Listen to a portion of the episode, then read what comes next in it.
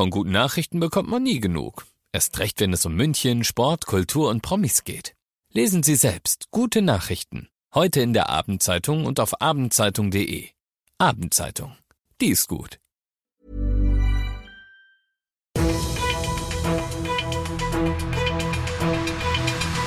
95 5 Charivari, das München Briefing, Münchens erster Nachrichtenpodcast.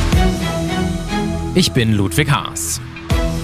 Servus, schön, dass du im Podcast mit dabei bist. In fünf Minuten gebe ich dir jetzt einen Überblick darüber, was in und um München heute alles so los war. Stell dir vor, du hast zu Hause einen Stromausfall. Von einem Moment zum anderen geht plötzlich gar nichts mehr. So ähnlich geht es heute Nachmittag allen Bahnreisenden in und um München.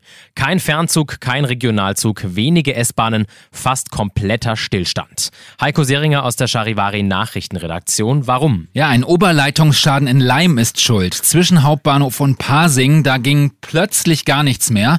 Der Schaden ist so heftig, dass die Bahn nun annimmt, dass das Ganze bis morgen dauern wird. Das heißt, alle Fernzüge stehen weiterhin still und die Reisenden sind mega genervt, weil gar nichts mehr geht. Viele sind in München jetzt gestrandet. Die Bahnsteige waren proppevoll. Jetzt versuchen alle irgendwie anders weiterzukommen. Die Bahn hat am Nachmittag sogar auf der Homepage gesagt, bitte reisen Sie nicht nach München. Richtig krass. Wie sieht's denn jetzt zum Feierabend aus für die Pendler? Ja, auch da heißt es Geduld haben. Der Oberleitungsschaden hat gravierende Folgen mit sich gebracht, denn wenn mit einem Schlag alle Regional- und S-Bahnen nicht fahren, müssen alle ausweichen. Bei einem Streik zum Beispiel, da stellen sich die meisten ja drauf ein, aber heute kam das aus dem Nichts. Viele sind dann auf die Tram ausgewichen Richtung Pasing oder auch auf die U-Bahnen, aber auch die waren irgendwann komplett überfüllt. Nach ersten Erkenntnissen hat ein Bagger den Schaden verursacht. Bilder vom Chaos am Hauptbahnhof und Außenministerin Baerbock, wie sie mit der Münchner U-Bahn unterwegs ist, weil plötzlich gar nichts mehr geht, gibt's in der Charivari Insta-Story. Trotz der Vorwürfe um seinen Stellvertreter Hubert Aiwanger von den Freien Wählern hat Ministerpräsident Söder vor ein paar Tagen ja entschieden, Aiwanger bleibt im Amt, eine Entlassung ist zu drastisch. Man mag meinen, mit der Entscheidung des Verbleibs kehrt Ruhe in den Fall ein. Das Gegenteil ist passiert. Die Kritik am 52-Jährigen bleibt hoch. Zum Beispiel jüdische Verbände und politische Parteien geben sich nicht zufrieden. Heute fand dann ein Zwischenausschuss zur Causa Aiwanger im Bayerischen Landtag statt. Die Opposition hatte ihn beantragt. Viele Mitglieder des Ausschusses kamen zu Wort. Tobias Reis von der CSU, dem Koalitionspartner der Freien Wähler, verteidigte seine Partei. Wir, die Christlich-Soziale Union, die CSU-Landtagsfraktion und gerade auch der bayerische Ministerpräsident sind die Brandmauer gegen Antisemitismus und gegen Rechts. Kritik kam von der Opposition, zum Beispiel von Ludwig Hartmann von den Grünen. Viele Fragen sind offen. Sie werden sie wahrscheinlich nie beantworten. Das ist einer bayerischen Regierung unwürdig. Ihre Verantwortung den Menschen und unserer Geschichte gegenüber untragbar. Eine Befragung sowohl von Hubert Aiwanger als auch Markus Söder verhinderten bereits zu Beginn der Sitzung CSU und Freie Wähler. Ein Antrag zur Entlassung Aiwangers von Grünen und SPD scheiterte ebenfalls. Der Zwischenausschuss wurde erst zum siebten Mal überhaupt einberufen.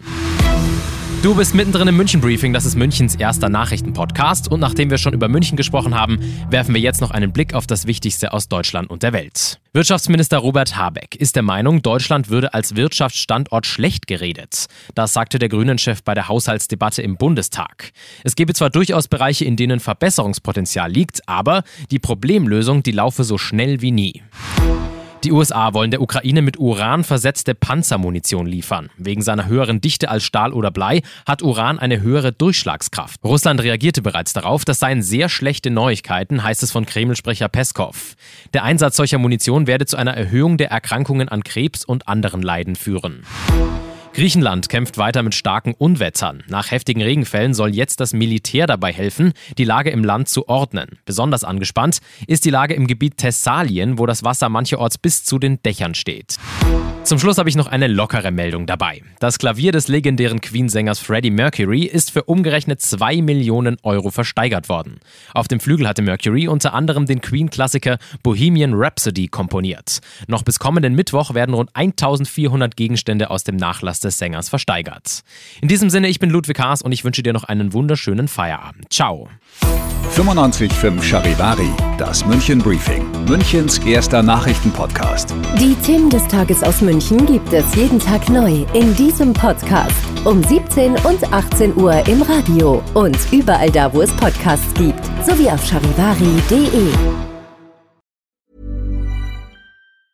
Normally, being a little extra might be a bit much, but not when it comes to healthcare. That's why United Healthcare's Health Protector Guard fixed indemnity insurance plans, underwritten by Golden Rule Insurance Company, supplement your primary plan so you manage out of pocket costs. Learn more at uh1.com.